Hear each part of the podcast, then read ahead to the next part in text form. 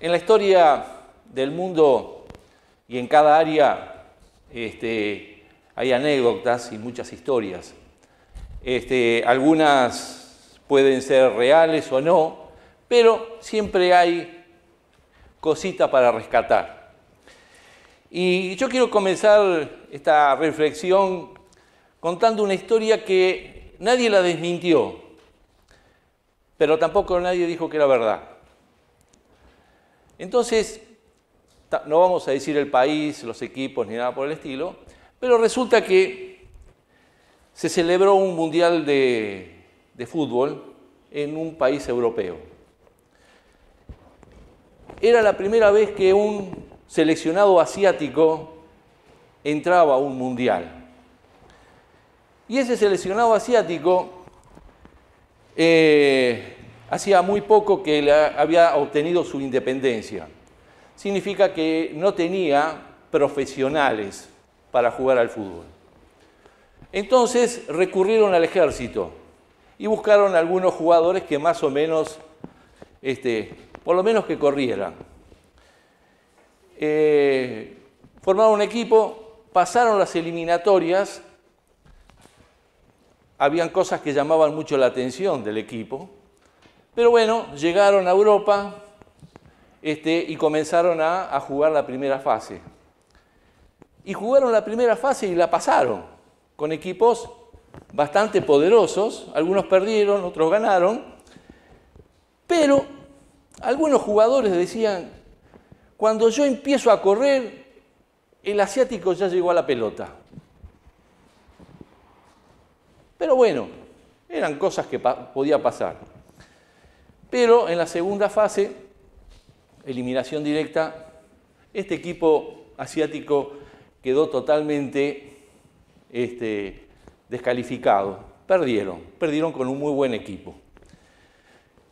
¿Qué fue lo llamativo? ¿Qué fue lo que se habló en los pasillos? ¿Qué fue lo que se dijo al tiempo?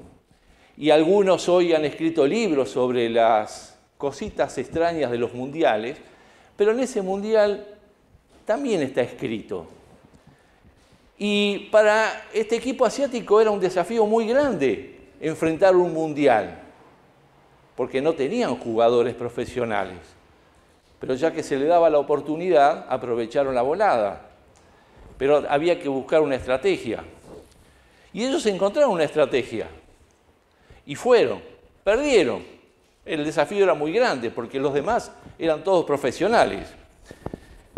¿Qué pasaba? Por eso digo, algunos dijeron, no, eso no. Y otros dijeron, vamos, algo sabemos. Que como los jugadores este, y las personas de ese país tenían características físicas iguales, en el primer tiempo entraban 11. Cuando iban al vestuario entraban otros 11. Por eso siempre corrían y los demás jugadores contrarios decían, ¿cómo corren estos hombres? Entonces, ante ese gran desafío, ¿cuál era la estrategia? Y bueno, si nadie nos ve, ¿quién, quién va a saber que el, el 8 fue el del primer tiempo o del segundo tiempo? Si las características físicas este, nadie las reconocía. Salvando las distancias, ayer, hoy y hasta que venga el Señor Jesús, vivimos en un mundo, en una sociedad que constantemente va a estar desafiando a quién? A la iglesia de Cristo. Por lo tanto, ¿a quién está desafiando? A cada uno de nosotros. A medida que pase el tiempo, ese desafío cada vez va a ser más chocante, cada vez va a ser más fuerte, cada vez va a ser más agresivo. Y uno dice, ¿en qué sociedad vivimos hoy? ¿Cuáles son las características de, de esta sociedad que desafía a la iglesia? Si nosotros nos vamos 20, 30 años atrás, la cosa sería un poquito más liviana. Ahora es más agresiva. Es igual, pero es más agresiva. Entonces uno dice, para marcar, no entrar en los detalles, vivimos en una sociedad exitista, igualitaria, adicta a formas de vida que quitan la identidad de la persona, te masifican, pero cada vez vivís más solo. Consumista, hedonista, el placer por el placer mismo. Relativista, espiritualista, no religiosa, totalmente ideologizada, y no hay parámetros de vida. Cada uno marca su lineamiento. Estos y otros muchos los podemos enumerar.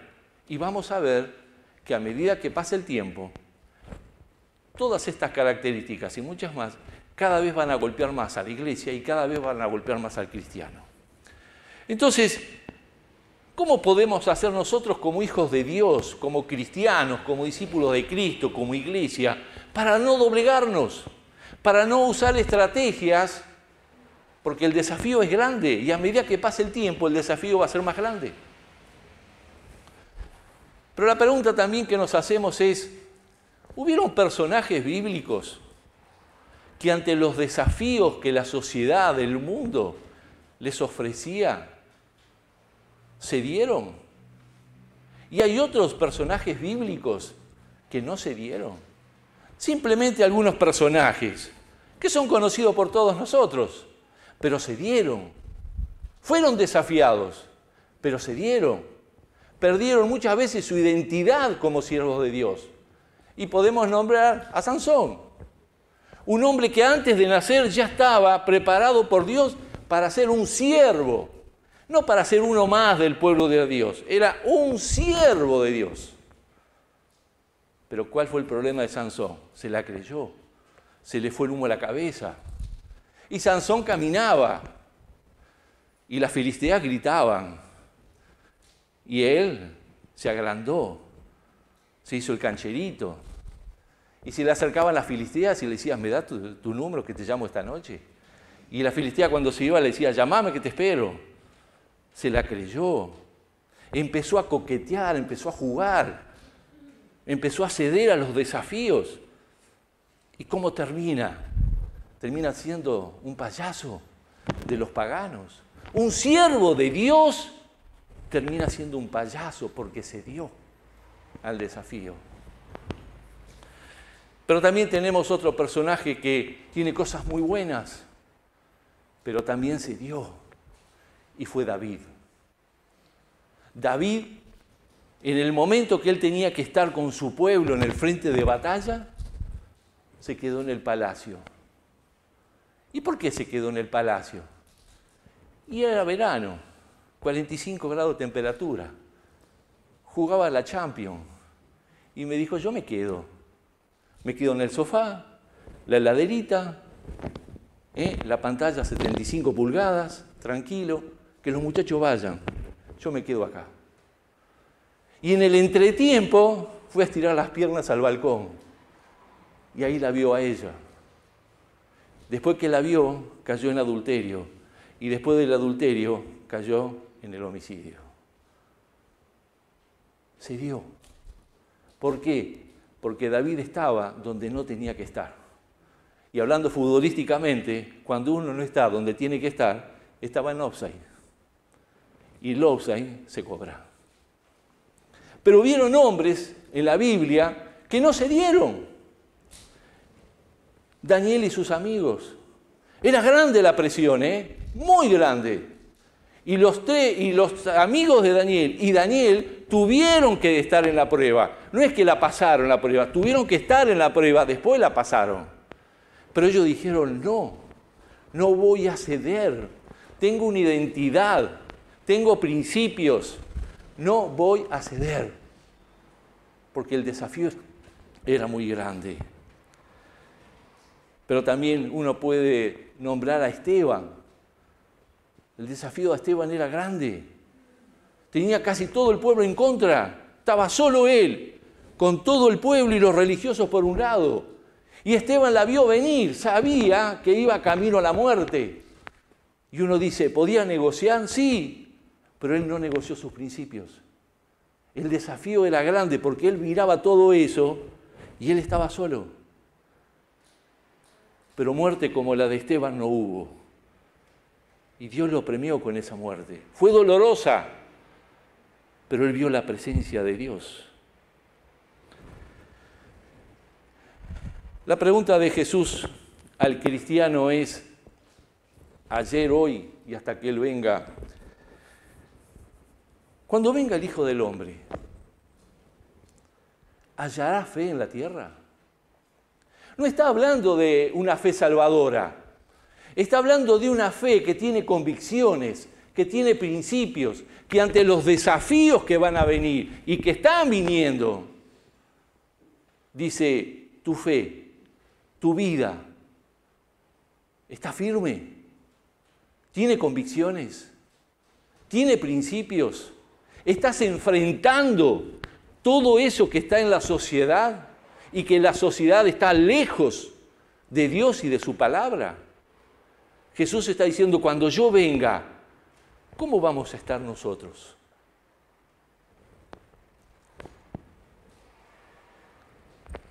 Por eso Jesús en los evangelios siempre está dando una palabra de aliento porque él sabía de todos estos desafíos.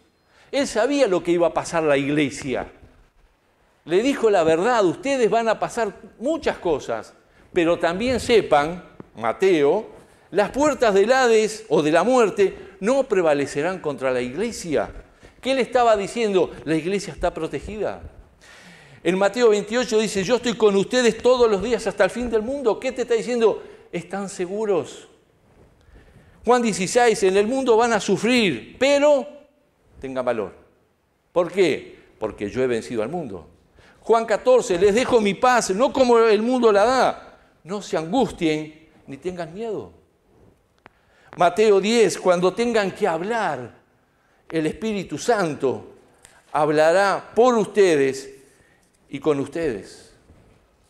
Es decir, Jesús le estaba diciendo, va, va a pasar esto, la iglesia va a enfrentar esto, pero de parte mía, dice el Señor Jesús, tienen esto. ¿Se puede enfrentar los desafíos de hoy? Miremos a la iglesia primitiva. Y hay un texto que llama la atención. ¿Sorprende? Puede ser o no, pero es una palabra de aliento. Allá en Hechos 17, dice, estos que trastornan el mundo entero han llegado hasta acá. Estos cristianos que trastornan el mundo llegaron acá. Es decir, ¿qué desafíos enfrentó la iglesia del primer siglo? Y eran duros esos desafíos. Persecución de la más violenta, más sangrienta, esclavitud, hambre, idolatrías extremas, principios y conductas que estaban totalmente alejadas de Dios. Así todo, la iglesia se mantuvo firme. Tenía sus cosas, como lo vemos en el libro de los Hechos, pero, enfrentó todos estos desafíos.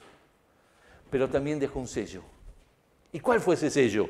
Trastornaron, alteraron la vida de la sociedad de aquel entonces. Aquellos que alteraron la vida de todo el mundo, ahora llegaron acá pero con todos los desafíos a cuestas, no renunciaron a trastornar. No eran una manga de trastornados, trastornaron a la sociedad de aquel entonces.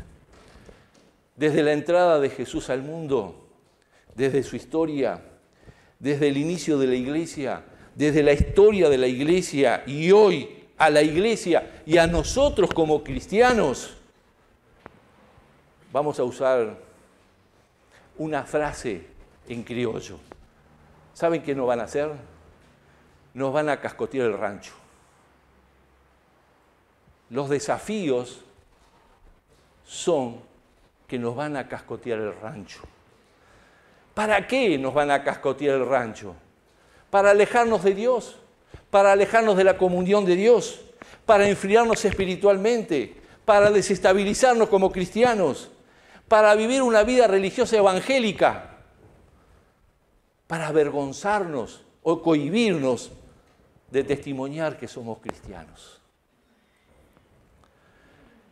Pero tenemos que tener en cuenta algo. y tenemos que estar seguros de algo, que todos estos desafíos y muchos más, pero muchos más, los cascotazos van a caer o van a chocar contra un rancho que es nuestra vida, que está protegida por una chapa, que es el Señor Jesús. Y como si eso fuera poco, esa chapa, ¿saben qué? Está impermeabilizada con la sangre de Cristo. Entonces uno puede llegar a decir, sigan cascoteando el rancho, porque yo estoy acá abajo, seguro y convencido de mi vida, y yo voy a enfrentar esos cascotazos. Pero el mundo va a seguir desafiando a cada uno de nosotros en nuestro, en nuestro diario vivir. ¿Cómo podemos enfrentar todos estos desafíos? ¿Cómo podemos hacer frente a esta realidad que la dijo Jesús? Pablo le escribe a su hijo espiritual Timoteo y ahí le da cuatro o cinco principios y, y quiero nombrarlos para que sean esos principios que nos ayuden a nosotros a estar este, resguardados, pero firmes para poder enfrentar los desafíos de todos los días que a cada uno de nosotros nos viene. Allí en 2 Timoteo, capítulo 1, el versículo 12, es el primer principio que Pablo le dice a Timoteo. Y Pablo dice, yo sé a quién he creído. El apóstol Pablo estaba convencido de quién era. Tenía una convicción de vida total. Y no había nada ni nadie que lo pudiera desestabilizar. Él decía, yo soy un hijo de Dios, yo soy un discípulo de Cristo, yo pertenezco a la iglesia de Cristo y mis principios y mis convicciones no se negocian. Pablo lo decía y lo alentaba a Timoteo. Y fueron las mismas palabras o parecidas a las que dijo Esteban. Esteban dijo, yo no negocio mis principios y mis convicciones, a pesar de que la muerte la tengo a 50 centímetros. Yo sé en quién he creído. Hermano, ¿estás seguro de quién sos? tenemos claro, arrancamos bárbaro. Pero tenemos que tener esa convicción. En segundo lugar, un pasaje conocido, eh, 3, 16 y 17 dice, toda la escritura es inspirada por Dios. ¿Para qué? Y ahí dice, a fin de que el hombre de Dios sea perfecto enteramente preparado para toda buena obra. Tenemos que cuidar nuestra vida cristiana. La vida cristiana no es un plazo fijo cada siete días. La vida cristiana es una aventura de fe de todos los días. Pero esa aventura de fe yo la tengo que cuidar todos los días. Por eso Pablo le está diciendo, cuida tu vida espiritual. Vos sos un cristiano y lo de hoy no te sirve para mañana, te sirve para hoy.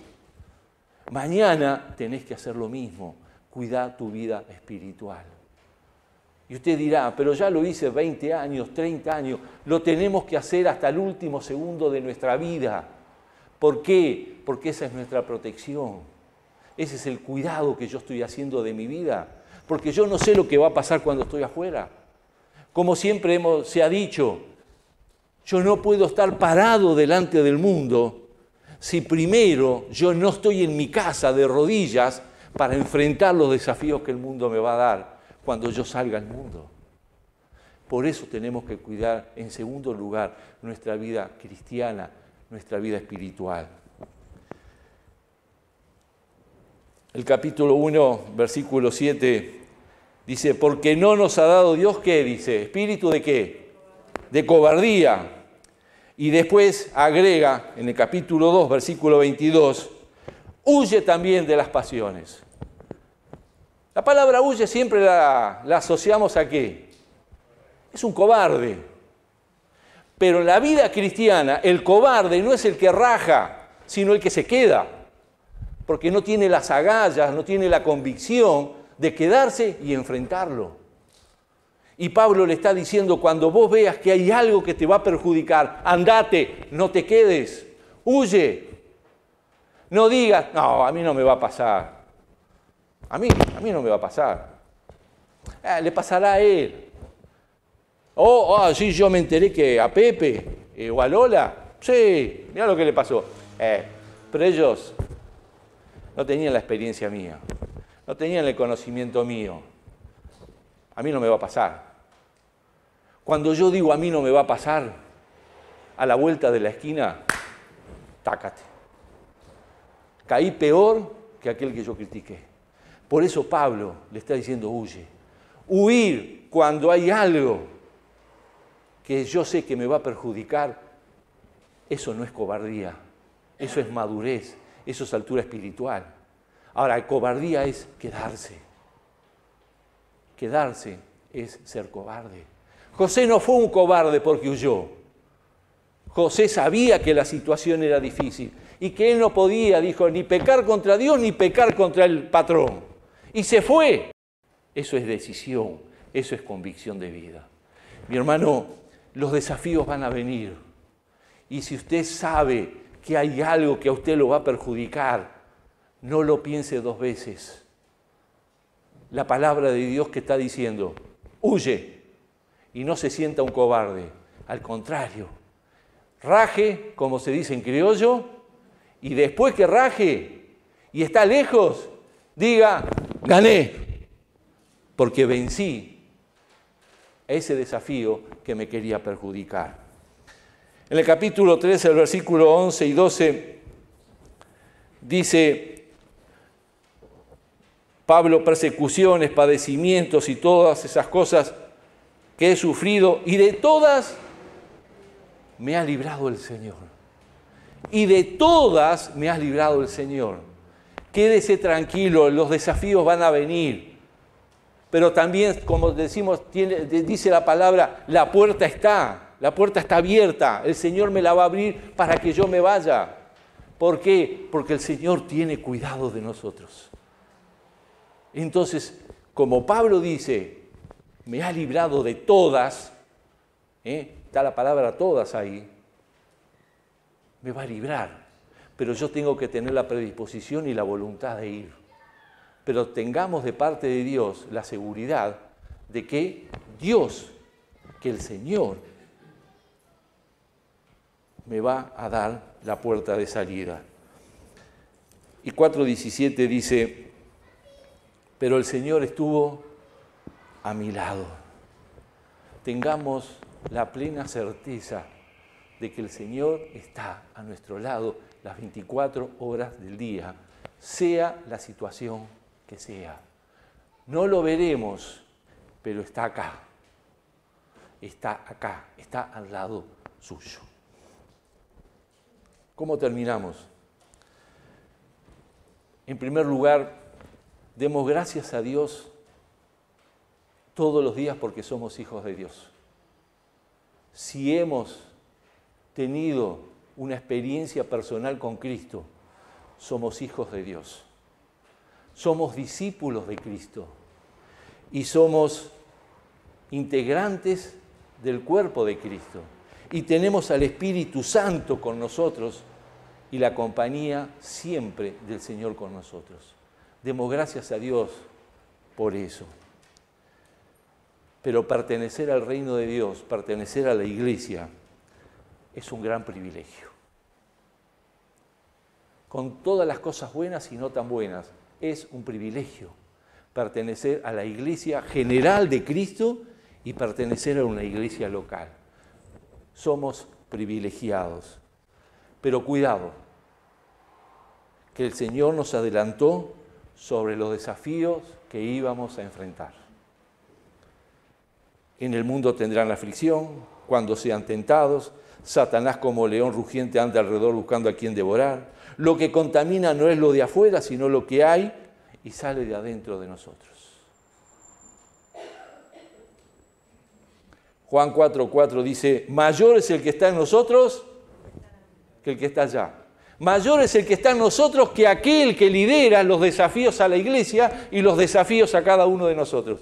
Mayor es el que está acá adentro, el que está dentro tuyo, hermano.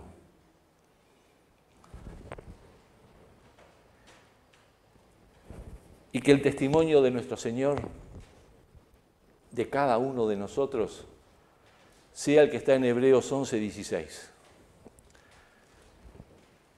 No lo vamos a decir como un deseo, tampoco a futuro. Vamos a afirmarlo para el hoy. Que Dios no se avergüenza de llamarse Dios de cada uno de nosotros.